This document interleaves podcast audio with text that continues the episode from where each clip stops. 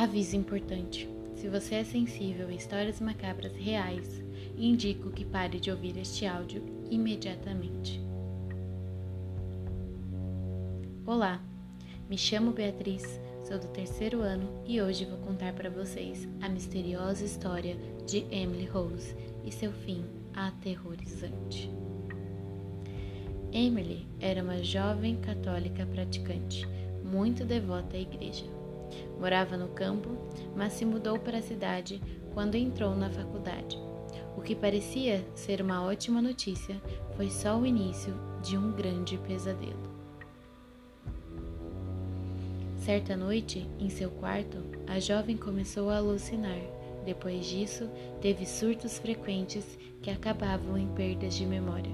Seu comportamento ficara cada vez mais estranho Nenhuma medicina era capaz de explicar o que estava acontecendo com a garota.